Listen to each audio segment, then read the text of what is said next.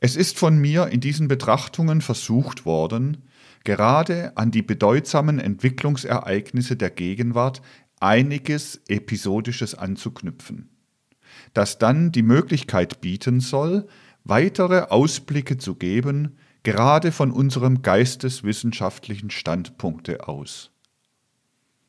Ich möchte auch heute das eine oder das andere noch episodisch mit Bezug auf unsere Zeitereignisse vor Ihnen vorbringen, damit wir dann innerhalb dieser drei Vorträge heute, morgen und übermorgen vielleicht zu einigen Ausblicken, die jedem wichtig sein müssen in der Gegenwart, kommen können. Ich möchte heute ausgehen von einer allgemeinen Bemerkung.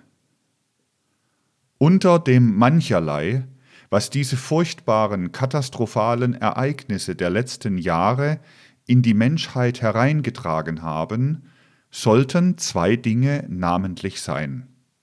Das eine ist, es sollte aus der Beobachtung des Erlebten hervorgehen, eine Art Verstärkung der Menschheit in Bezug auf das Gefühl für tatsächliche Wahrheit. Und das Zweite sollte sein, es sollte ersprießen aus dem Tragischen, das sich zugetragen hat und weiterhin zutragen wird, eine gewisse Fähigkeit von den Weltereignissen, überhaupt von der Welt als solcher zu lernen. Diese zwei Dinge sollten hineingetragen werden in das menschliche Leben aus der Beobachtung der vergangenen viereinhalb Jahre. Ein Gefühl, sagte ich, sollte der Menschheit ersprießen für tatsächliche Wahrheit, für die Wahrheit innerhalb der Tatsachenwelt. Wir haben gesehen, wenn wir sehen wollten, wenn es uns darum zu tun war, zu sehen, dass durch Jahre hindurch, womit ich nicht sagen will, dass es vorher nicht in einem gewissen Grade auch so war, nur war es nicht so auffällig, dass durch reichlich mehr als vier Jahre die Menschheit über die ganze zivilisierte Welt hin sich allmählich abgestumpft hat für die Beobachtung der tatsächlichen Wirklichkeit, der in den Ereignissen lebenden Wahrheit. Wie oft ist es eigentlich nötig, innerhalb des Kreises derer, die sich in unserer Bewegung zusammengeschlossen haben, von der Bedeutung, von der tatsächlichen Bedeutung der Wahrheit zu sprechen. Wie schwierig ist es auf der anderen Seite für das echte Bild der Wahrheit, insofern die Wahrheit nicht bloß eine Abstraktion ist, sondern insofern die Wahrheit eine Realität ist, für das echte Bild der Wahrheit einiges Verständnis zu erwecken. Und wie groß sind die Versuchungen, sich zu entziehen dem Anblicke der wirklichen Wahrheit.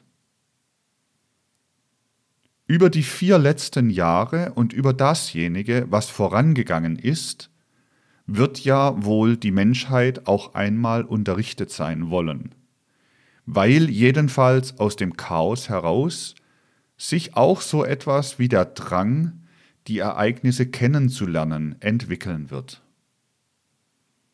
Heute, darauf habe ich ja namentlich in den letzten Betrachtungen, die ich hier angestellt habe, hinweisen wollen, Heute haben noch wenige Leute wirklich ein Bedürfnis, die Wahrheit über die letzten Jahre zu erfahren.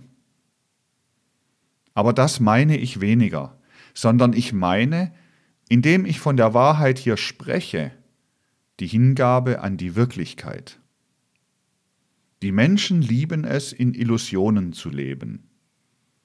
Zwischen Illusionen und Unwahrheiten ist aber nur eine ganz schmale Kluft, über die man sehr leicht eine Brücke hinüberfindet, von den Illusionen aus ins Reich der wirklichen Lüge. Ob diese Lüge nun bewusst oder unbewusst ist, darauf kommt es ja weniger an, wenn es sich um Wirklichkeiten handelt. Die Versuchungen sind eben sehr groß, einzuführen in seine Anschauungswelt an der Stelle, wo man üben sollte die Hingabe an die Wahrheit, einzuschalten die Illusion und dann sehr bald eben die Unwahrheit. Dem Geisteswissenschaftler sollte es nun klar sein, dass bildend, entwickelnd, aufbauend, wachstumsfördernd nur das Leben der Menschen in der Wahrheit sein kann, dass dagegen alles dasjenige, was Leben in der Unwahrheit ist, zerstört, isoliert. Es ist auch immer das Leben in der Unwahrheit mit dem Egoismus verbunden. Dasjenige, was so hinderlich ist dem Eindringen in die in den Tatsachen waltende Wahrheit, das ist das sich Einspinnen in die subjektive Bequemlichkeit namentlich des Vorstellungs, aber auch des Empfindungslebens.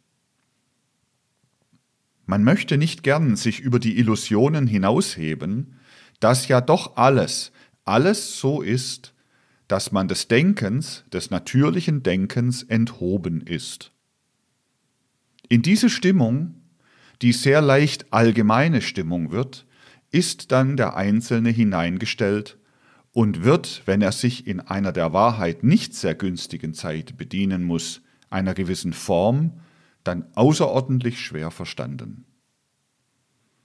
Derjenige, der genötigt war, in den letzten vier Jahren das eine oder das andere durchleuchten zu lassen von den tatsächlichen Verhältnissen, und der genötigt war, den brutalen Wirklichkeiten Rechnung zu tragen, der wurde selbstverständlich schwer verstanden. Aber wie schwierig es ist, dieses Hinneigen zur Wahrheit in den Tatsachen zu entwickeln, das kann ja daraus entnommen werden, dass es für zahlreiche Menschen wahrhaftig recht unbequem gewesen wäre, ihr Denken auf so etwas einzustellen, wie es zum Beispiel, sagen wir, von mir in jenem Wiener Zyklus von Vorträgen vorgebracht worden ist, auf das ich neulich hier wiederum hingewiesen habe. Der von dem, was innerhalb der Menschheit waltete seit Jahrzehnten, sprach als von einer Karzinomkrankheit, von einer Krebskrankheit, die im sozialen Leben der Menschen spielt. Und ich sagte dazu mal, wahrhaftig, nur die Verpflichtung, so etwas zu sagen, kann einen veranlassen, es auszusprechen. Ich sagte aber zu gleicher Zeit, man möchte das, was darinnen liegt, hinausschreien in alle Welt. Aber es ist unbequem, das zu hören, und unbequem war es für die Menschen zu hören, bevor diese Katastrophe hereingebrochen ist, dass sie hereinbrechen wird. Unbequem war es selbstverständlich für eine große Anzahl von Menschen, sagen wir vor zwei Jahren, darauf aufmerksam gemacht zu werden, dass ja die Ereignisse keinen anderen Gang nehmen können als denjenigen, den sie jetzt genommen haben. Dass dieser Gang der Ereignisse für die sogenannten Zentralmächte ein sehr bedeutungsvoll unbequemer ist, das liegt ja heute schon auf der Hand. Dass er für die Entente ein recht unangenehmer werden wird, das wird man im Laufe einiger Jahre schon sehen, aber es liegt heute noch nicht so auf der Hand. Daher ist es heute noch immer eine unbequeme Wahrheit. Selbstverständlich würde heute so ziemlich auf der ganzen Welt demjenigen, der noch deutlicher sagen würde, als das hier schon geschehen ist, um was es sich handelt, recht Unangenehmes passieren können.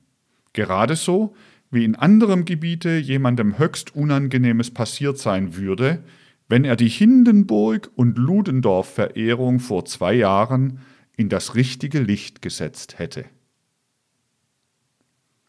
Das sind Dinge, die spielen nur ins Große hinein. Es gibt aber Dinge, die treten im menschlichen Leben alltäglich auf. Sie zeigen sich von Mensch zu Mensch allüberall.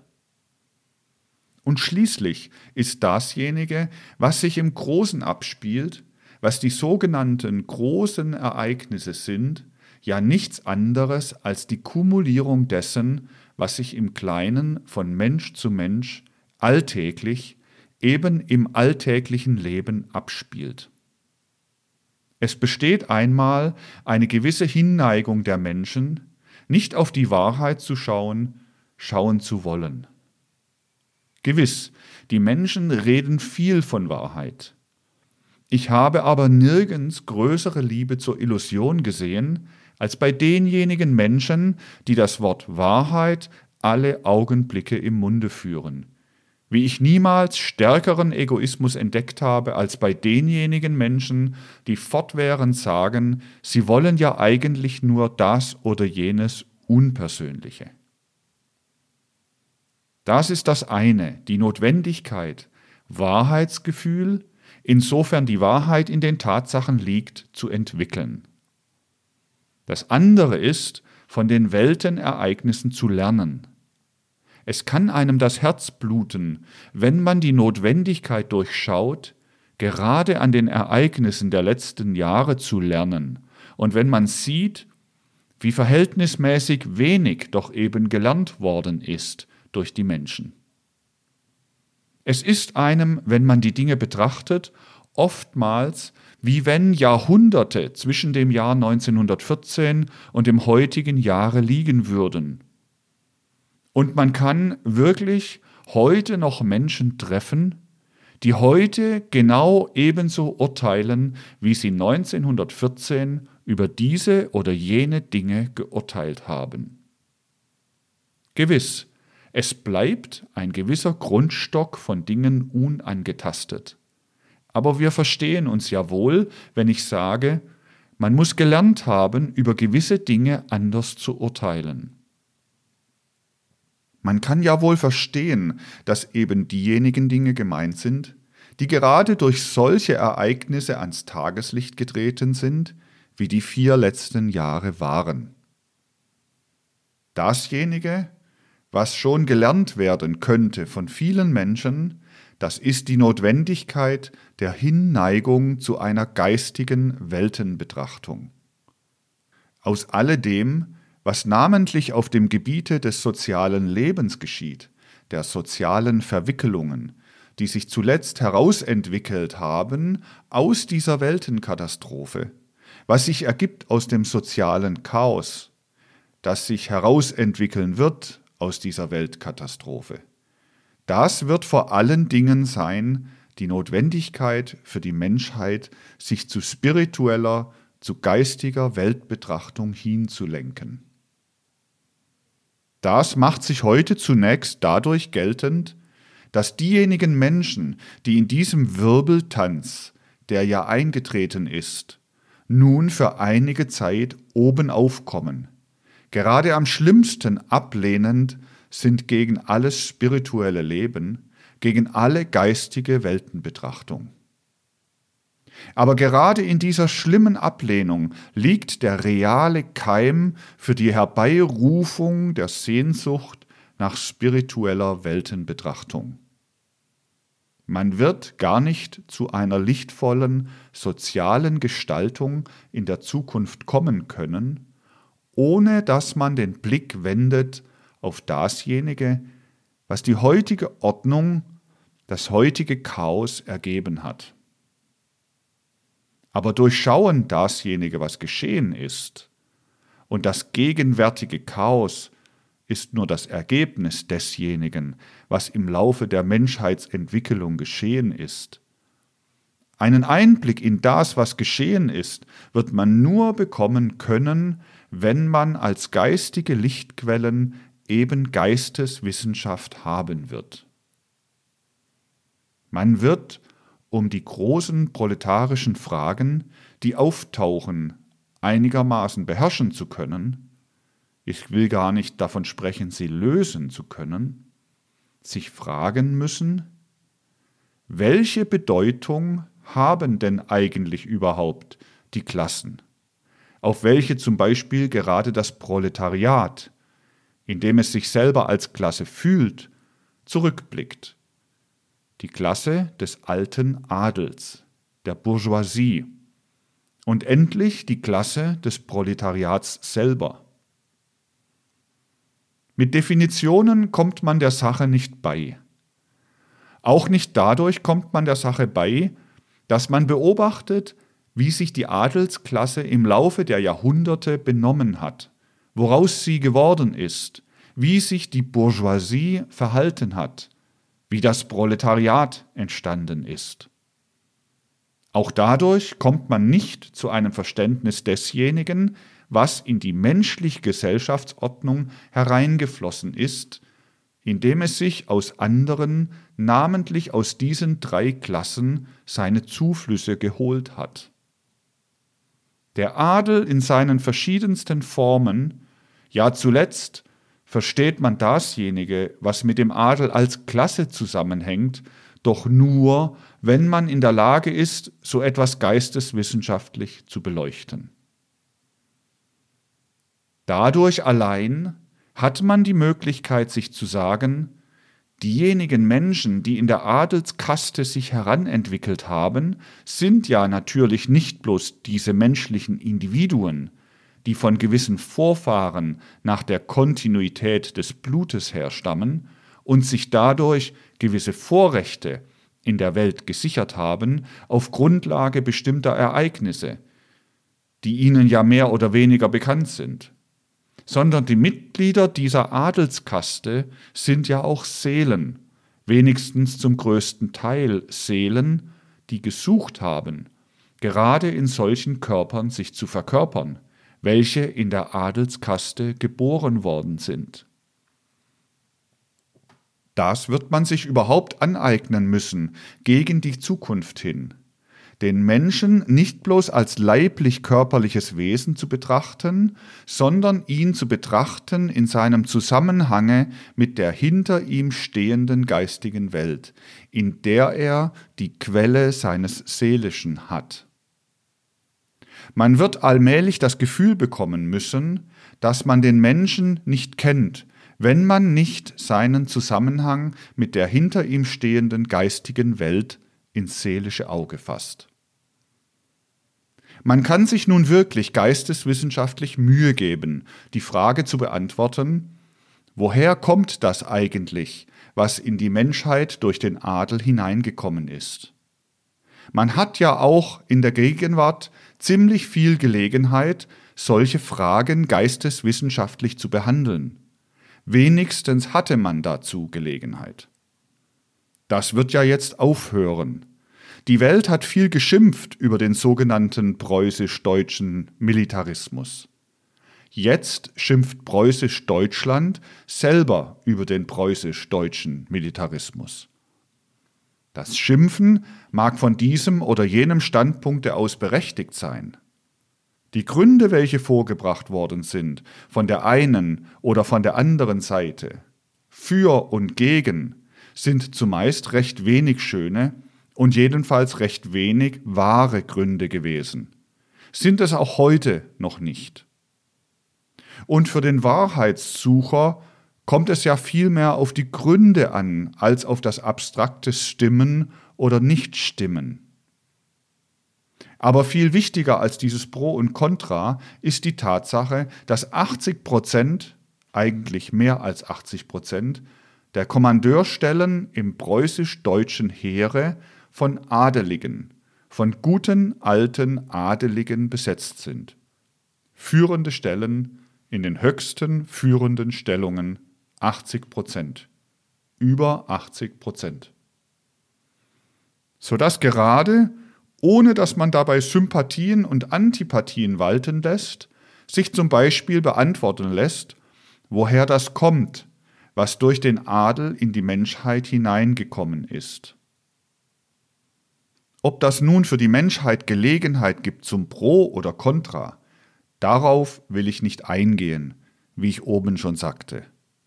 Aber dasjenige, was geschehen ist, das lässt sich zu der Frage bringen, wie hängt das eigentlich mit dem ganzen Werden, mit der ganzen Entwicklung der Menschheit zusammen? Denn man kann zum Beispiel gerade an diesem Militarismus die Frage aufwerfen, was durch ihn geschehen ist, im Laufe der letzten Jahrzehnte und der letzten viereinhalb Jahre, da er in seiner Mehrzahl gerade von Aristokraten geführt wird. Da lässt sich die Frage beantworten, die ich oben aufgeworfen habe. Wie hängen die Adelsimpulse mit der Gesamtentwicklung der Menschheit zusammen? Und überall findet man, auch spirituell, auch wenn man versucht, den Zusammenhang der menschlichen Seele mit den geistigen Welten zu erforschen, überall findet man dasjenige, was die Menschheit irgendwo und irgendwann erlebt hat durch ihren Adel, das ist Auswirkung eines alten Menschheitskarmas. Das ist Auswirkung von Impulsen, welche einmal durch das oder jenes in die Menschheitsentwicklung hineingetragen worden sind. Damit gewisse Dinge über die Menschen kommen können, wegen früherer gemeinschaftlich menschlicher Verwickelungen, dazu war im Wesentlichen, jetzt spirituell betrachtet, der Adel auf diesem oder jenem Gebiete da. Der Auswirker alter Schulden, konnte man sagen. Man muss überall zurückgehen in die Vergangenheiten, wenn man die Impulse, die im Adel sozial wirken, mit Bezug auf ihre Bedeutung für die Menschheit verstehen will. Hat man, ich möchte sagen, die tiefere Betrachtung der Dinge da einmal angefasst, wo ich es Ihnen jetzt angedeutet habe, dann wird man dazu getrieben, auch beim anderen Pol einmal anzufassen. Und der andere Pol ist das Proletariat. Hier verhält sich die Sache umgekehrt.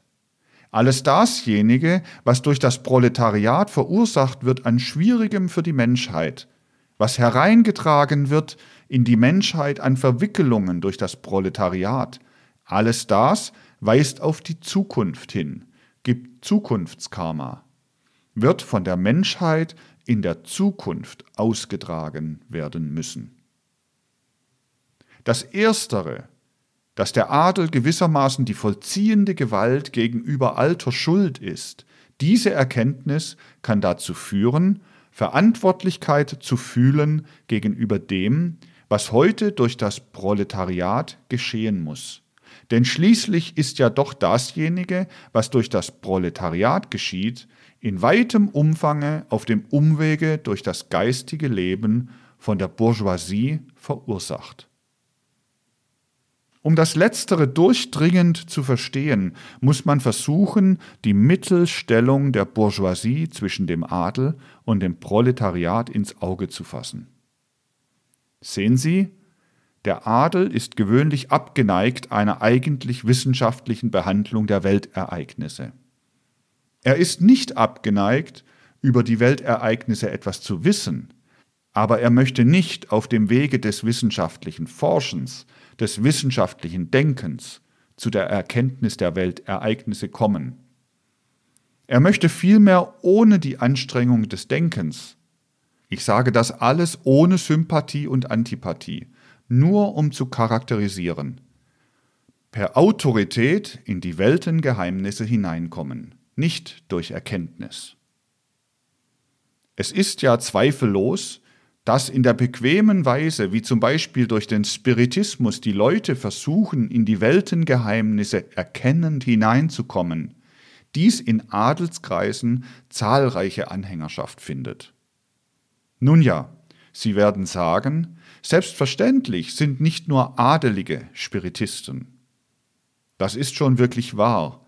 Aber in den anderen Klassen stehen den Spiritisten so und so viele Leute gegenüber, welche wenigstens ein gewisses Streben haben, durch die Mitanwendung des eigenen Denkens in die geistige Welt hineinzukommen, Wissenschaft zu treiben. Innerhalb der Adelsklasse stehen wissenschaftlich strebende Menschen, den spiritistisch oder mystisch, nun es gibt ja verschiedene Wege, die man nicht alle zu charakterisieren braucht, in die geistige Welt hineinzukommen, Wollenden eben nicht zur Seite. Dagegen muss immer dasjenige, was eine Adelsklasse irgendwie in der Welt prätendiert, gestützt werden auf militärische Weise, in irgendeiner militärischen Art. Eine Adelsklasse ist ohne militärische Stütze nicht denkbar. Das wären so etwa, es gibt natürlich viele andere charakteristische Eigentümlichkeiten der Adelsklasse, aber das wären solche, die von radikaler Bedeutung sind. Was nun die Bourgeoisie betrifft, die zwischen dem Adel und dem Proletariat mittendrin steht, so ist zu sagen, dass gerade mit der Bourgeoisie auftritt ein gewisses Streben, die Erkenntnis wissenschaftlich zu machen, in die Vorstellungen, die in die geistige Welt hineingehen wollen, wissenschaftliche Gestaltung zu bringen. Dabei beruht die Macht der Bourgeoisie auf dem Besitz der Produktionsmittel, der Werkzeuge und dergleichen. Ich wähle in den Dingen, die zu sagen sind, um gewisse Ausblicke morgen oder übermorgen zu begründen, einzelne aus, aber Sie werden sehen, dass das, was ich auswähle, eine gewisse Bedeutung hat. Besonders charakteristisch ist dasjenige, was immer eine Klasse von der nächst vorhergehenden übernimmt. So zum Beispiel übernimmt die Bourgeoisie von dem Adel den Militarismus. Aber es ist das Interessante, dass die Bourgeoisie überall die Tendenz hat, den Militarismus zu demokratisieren. Der Adelige braucht ein Heer, das ihm zur Verfügung steht, um ihn zu halten. Wie er das zustande kriegt, das kann ihm gleichgültig sein. Der Bürgerliche ist durch die Art, wie er mit seiner Lebens-, mit seiner Existenzgrundlage zusammenhängt, schon auch darauf angewiesen, sich auf ein Heer zu stützen. Aber er muss dieses Heer aus demselben Volke herausnehmen, das er an seine Produktionsmittel hinstellt. Daher wird er zum Schwärmer der allgemeinen Wehrpflicht. Und, nicht wahr, in der Zeit, in der das Bürgertum allmählich heraufgekommen ist und sich entwickelt hat, war man selbstverständlich ein Trottel, wenn man nicht für die allgemeine Wehrpflicht schwärmen konnte, denn das war einfach der größte Fortschritt der Zeit, die allgemeine Wehrpflicht, die sogenannte Demokratisierung des Militarismus und so weiter. Dasjenige, was nun das Proletariat wiederum von der vorhergehenden Klasse nahm, ist die Wissenschaft der Bourgeoisie. Der Proletarier weiß heute, wenigstens insofern er wissenschaftlich geschult ist, und das sind ja sehr viele, er weiß einzuschätzen gewisse unterbewusste oder unbewusste Dinge im Menschen. Er weiß gut einzuschätzen, wie aus der Klasse oder Kaste des Menschen heraus ein gewisses Denken und eine gewisse Formung im Denken kommt. Zum Beispiel weiß der Proletarier sehr gut, dass wenn man Adeliger ist, man anders denkt, weil man eben der Adelskaste angehört, als wenn man Bourgeois ist oder wenn man Proletarier ist. Die ganze Formung des Denkens ist anders, die Instinkte, die hineinlaufen in die Gedankenformen und diese Gedankenformen bilden, sind anders.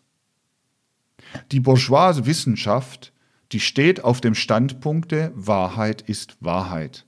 Es kann nur eine Wahrheit geben und glaubt an die Absolutheit ihrer Urteile. Das tut der Proletarier nicht, denn er kennt die Abhängigkeit desjenigen, was ein Mensch denkt, von seiner Kaste von seiner Klasse. Nun gewiss, auch da gibt es einen gewissen Grundstock von Wahrheiten, die von der Kaste nicht abhängig sind, meinetwillen gewisse elementare mathematische Begriffe und dergleichen. Gewiss, auch die rein mathematisch-mechanische Astronomie ist nicht von der Kaste abhängig. Aber alles dasjenige, was sich auf Soziales, auf geschichtliches Leben bezieht und namentlich die Formung und die Verwendungsform der einzelnen wissenschaftlichen Vorstellungen, die sind von der Kaste abhängig. Das hat die proletarische Wissenschaft durchschaut. In vieles Unterbewusste der Menschen schaut die proletarische Wissenschaft hinein. Allein sie übernimmt, diese proletarische Wissenschaft übernimmt das bourgeoise Denken übernimmt sozusagen mit Haut und Haar dasjenige, was die bourgeoise Bildung, die bourgeoise Intelligenz erobert hat und popularisiert es. Genau ebenso wie die Bourgeoisie den Militarismus des Adels demokratisiert hat, so popularisiert das Proletariat in einer ganz blinden Gläubigkeit die Bourgeoiswissenschaft oder besser gesagt die bourgeoise Wissenschaftlichkeit. Daraus sehen Sie schon, dass das Proletariat mit Bezug auf sein ganzes Denken der Erbe ist desjenigen, was von der Bourgeoisie gerade mit Bezug auf menschliche Gedanken, mit Bezug auf menschliche wissenschaftliche Hervorbringungen getan worden ist. Das wird sich als eine ganz außerordentlich wichtige Tatsache in die nächste Zukunft hinein zeigen. Und es würde ungeheuer notwendig sein, dass man gerade auf solche Dinge achten lernen kann. Sonst wird man über Wichtigstes, was sich heranschleicht, nun eben wiederum in bequemen Illusionen, die von der Lüge nur durch eine schmale Kluft getrennt sind, leben wollen. Es gibt zum Beispiel nichts, was der Wahrheit abträglicher ist, in dem Sinne, wie ich von dieser Wahrheit vorhin gesprochen habe, als der Nationalismus. Aber der Nationalismus gehört gerade zu dem Programm, das als ein besonders segensreiches Programm der nächsten Zukunft gelten wird. Er gehört zu dem Programm der nächsten Zukunft. Daher wird man es erleben müssen, wenn dieser Nationalismus wird bauen wollen, er kann ja in Wirklichkeit nur zerstören, dass die Illusionen, die von der Lüge durch eine schmale Kluft getrennt sind, sich eben fortsetzen werden. Denn so viel Nationalismus in der Welt entstehen wird, so viel Unwahrheit wird in der Welt sein, besonders gegen die Zukunft hin. Und so werden sehr viele Quellen für neue Unwahrheiten da sein. Unwahrheit hat in vieler Beziehung die Welt regiert. Aber sie wird nicht regieren können, indem die Menschheit in sich aufgenommen hat jene Impulse, jene Strömungen, die heute chaotisch in den proletarischen Massen zutage treten und die, wie Sie gesehen haben, ich habe Ihnen das neulich aus geisteswissenschaftlichen Unterlagen vorgeführt, einer der drei großen Strömungen in der Menschheitsentwicklung entsprechen. Mit diesen Dingen hängen die tatsächlichen Ereignisse ganz wesentlich zusammen. Aber man war abgeneigt, namentlich in den letzten Jahrzehnten, so in die Welt hineinzuschauen, dass man wirklich das Wirkliche gesehen hätte. Man konnte nur nicht, ohne dass man auf den Geist schaute, in die Welt hineinschauen, wenn man nicht das Wirkliche sich entgehen lassen wollte. Sehen Sie, all das, was sich zugetragen hat in den letzten Jahren, es geht ja zurück im Grunde genommen auf geistig durchschaubare Kräftewirkungen in der zivilisierten Welt. Es war eigentlich nichts grässlicher im Verlaufe dieser traurigen Ereignisse als das Reden aus diesem oder jenem sogenannten nationalen oder anderen Standpunkte heraus. Da redete man zumeist von Dingen, die mit dem Gang der Ereignisse nicht das Allergeringste zu tun hatten, das Eigentümliche war ja, dass die leitenden Staatsmänner auch so redeten, dass ihre Reden mit dem Gang der Ereignisse nicht viel zu tun hatten. Mit den Dingen, die da berührt werden, sollte man nicht so unzart umgehen, mit dem, was man nennen könnte, das Schicksal der Menschen, insofern diese Menschen in Gruppen zusammengedrängt sind, in Völkergruppen zum Beispiel. Denn da berührt man im Grunde genommen recht tief, tief mit dem Geistigen zusammenhängende Verhältnisse, von denen man nicht so oberflächlich sprechen sollte, als oftmals gesprochen wird. Vor allen Dingen kommt in Betracht, dass man nicht übersehen sollte, dass gewisse Begriffe an verschiedenen Orten der Welt ganz Verschiedenes bedeuten. Denken Sie doch nur, dass die Menschen überall hin, sagen wir, vom Staate sprechen. Aber es kommt nicht darauf an, dass man einen gewissen Begriff vom Staate hat, sondern dass man doch wenigstens etwas mit diesem Begriffe verbindet, von den verschiedenen Gefühlsnuancen, die sich da oder dort an diesen Staat knüpfen. Und dass man vor allen Dingen loskomme von der unseligen Verquickung von Staat und Nation und Volk, von jener unzähligen Verquickung, die ein Grundcharakteristikum des Wilsonianismus ist, der immer zusammenwirft Staat und Nation und Volk. Und sogar Staaten begründen will nach Nationen, wodurch eben nur in gewissen Strömungen die Lüge perpetuiert würde. Wenigstens, wenn es möglich wäre. Man muss überall die konkreten, die wirklichen Dinge ins Auge fassen. Ich habe Ihnen im Laufe dieser Betrachtungen dargestellt, wie eine gewisse Konfiguration Mitteleuropas zusammenhängend ist mit jenen alten, auf die Gruppeninstinkte rechnenden Suggestionen, die von dem römischen Katholizismus von Rom ausgingen. Sehen Sie, mit diesem Gespenste des alten römischen Reiches, wie die spirituelle Wissenschaft sagt, hing innig zusammen dasjenige, was die alte, 1806 verstorbene Kaiseridee Mitteleuropas war. Bis dahin gab es mehr oder weniger, wirklich mehr oder weniger nominell, das Heilige Römische Reich deutscher Nation, das 1806 erst verschwunden ist. Es ist nicht eigentlich verschwunden, sondern es ist nur abgeschoben worden.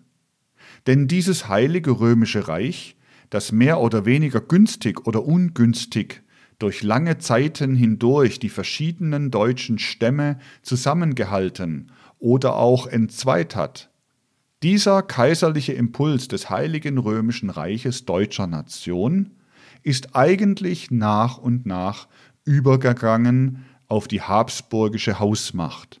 Und damit ist dann eben dasjenige beglückt worden, was österreichisch-ungarischer Staatszusammenhang war. Aber Staat, der im Lichte der Habsburger Macht stand, bedeutete etwas anderes als Staat, der, sagen wir, sich so herausgebildet hat seit dem 15., 16. Jahrhundert, wie er eigentlich mehr dem Volkstum zusammenhängend in England oder Frankreich sich als Staat gebildet hat. Wo der Staat gar keinen wirklichen Inhalt hat, in dem, was Habsburgerreich war, wo verschiedene Völkerschaften zusammengehalten waren unter dem Gesichtspunkte der Habsburger Hausmacht und diese Habsburger Hausmacht wie einen Mantel hatten, wie ein altes Kleinod hatten, war etwas tief Mittelalterliches, nämlich das Kaisertum aus dem alten heiligen römischen Reich deutscher Nation. Das, was Habsburg war, war ältestes Mittelalter und leider auch durch und durch verbunden mit ältestem Mittelalter mit Bezug auf den Romanismus, mit Bezug auf den Katholizismus, der durch die Gegenreformation wiederum lebendig oder wenigstens lebensähnlich gemacht worden war und der alle jene Zustände hervorgebracht hat, von denen ich Ihnen auch hier schon gesprochen habe, der so viel beigetragen hat zur Einschläferung, zur Eindämmerung, aber auch zu anderen üblen Wirkungen innerhalb der mitteleuropäischen Welt. Diesem Habsburger Reich ältester mittelalterlicher Sorte stand ein modernstes gegenüber, das allmählich ganz modern geworden ist. Etwas allermodernsten Gepräges. Das preußisch-hohenzollerische Kaisertum. Jenes preußisch-hohenzollerische Kaisertum, welches den Amerikanismus innerhalb des deutschen Wesens darstellte.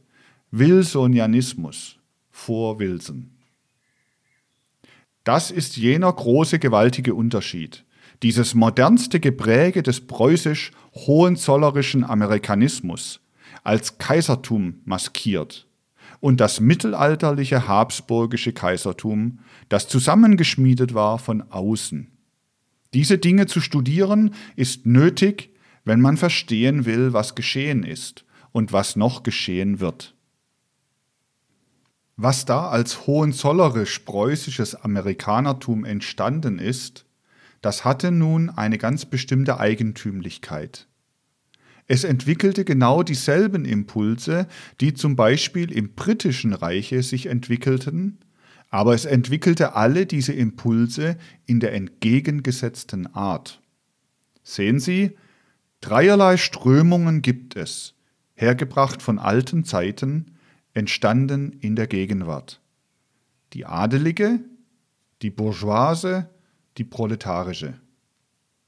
Nirgends so, ich möchte sagen, in Reinkultur nebeneinander, getrennt, entwickelten sich diese drei Strömungen, die adelige, die bourgeoise, die proletarische, wie im britischen Reich und auch innerhalb des sogenannten Deutschlands, was ja kein offizieller Name ist. Ein Deutschland gibt es ja nicht staatsrechtlich, hat es nie gegeben staatsrechtlich. Also im sogenannten Deutschen Reich. Also in beiden Gebieten, aber in genau entgegengesetzten Sinne, entwickelten sich diese drei Strömungen.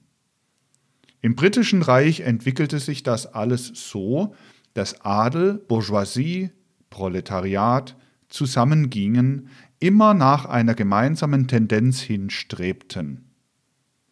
Es ist guter alter Adel da, aber er verstand es mit den Anforderungen des bourgeoisen Wesens, namentlich mit den Anforderungen des materiellen und finanziellen Bourgeoisiewesens, sich auszugleichen. Man ist nicht nur Adeliger, man wird auch wohlhabender Adeliger, reicher Mensch im modernen Sinne. Man kann zu gleicher Zeit seine Revenuen aus der Industrie haben und im guten Sinne alter, angesehener Adeliger sein.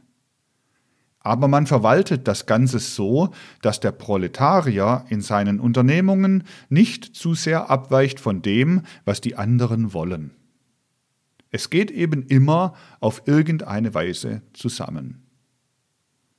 Innerhalb des neuen deutschen Staatsgebildes ging alles auseinander. Da haben sie auch die drei Strömungen, aber sie entwickelten sich so in dem Sinne auseinander in Bourgeoisie, Junkertum, Proletariat. Da haben sie in die Industrie zur Großindustrie gebildet, die ihre eigene Strömung hatte. Da haben sie den alten Adel im preußischen Junkertum. Die beiden drängten wohl zusammen, aber es war auch danach. Das Proletariat, welches immer mehr zum Gegner der Bourgeoisie wurde und sich gerade zur Aufgabe stellte, den Klassenkampf gegen die Bourgeoisie im eminentesten Sinne aufzunehmen. Das entwickelte sich alles auseinander. Wer die geschichtlichen Ereignisse in dieser Beziehung studiert hat, der findet gerade das in außerordentlicher Weise interessant. Dabei das alles in einem Rahmen, den es sprengen musste.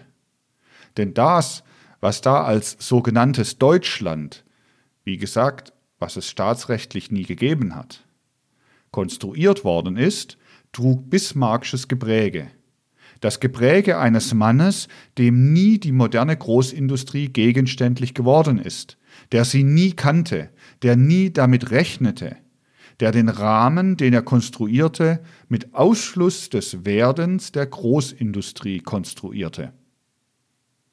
Nun entwickelte sich da hinein der ganze Amerikanismus der Großindustrie und sprengte den Rahmen. Der war schon in sich gesprengt, lange bevor diese kriegerische Katastrophe gekommen ist.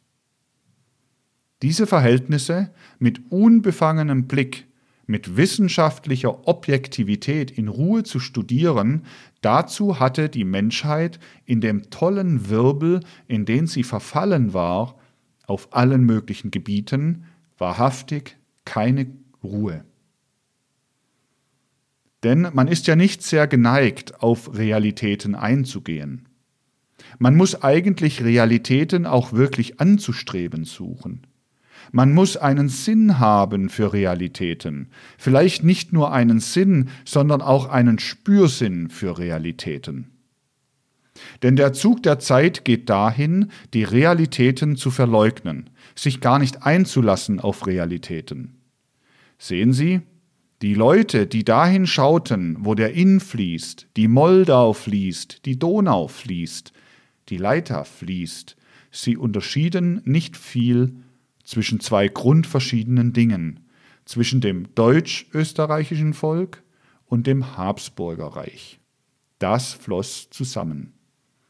Und wiederum, wenn die Leute Österreich besuchten, da, wo das deutsch-österreichische Volk lebte, das jetzt einem so tragischen Schicksal entgegengeht, wie hatten sie denn Gelegenheit kennenzulernen, was innerhalb der eigentlichen Volkheit doch lebt? Man lernte halt, wie einmal ein Schriftsteller konstatierte, wenn man so als Reisender nach Österreich kam, die ärarische Gesinnung, die sehr innig verbunden war mit Schlamperei kennen. Wenn man an einen Bahnhof kam, nun, man wurde gewiesen, man solle dahin fahren, da habe man dann einen Anschlusszug. Man fuhr hin, und sollte man zur rechten Zeit ankommen, kam man sicher nicht zur rechten Zeit an. Nicht wahr? Man war nie sicher, wenn man sich den Zügen überließ, dass man zur rechten Zeit hinkam. Aber man war, wie der Betreffende sagte, überall sicher, wo man hinkam, dass man eine gute Tasse Kaffee kriegte. Aber das ist ja nur eine Äußerlichkeit.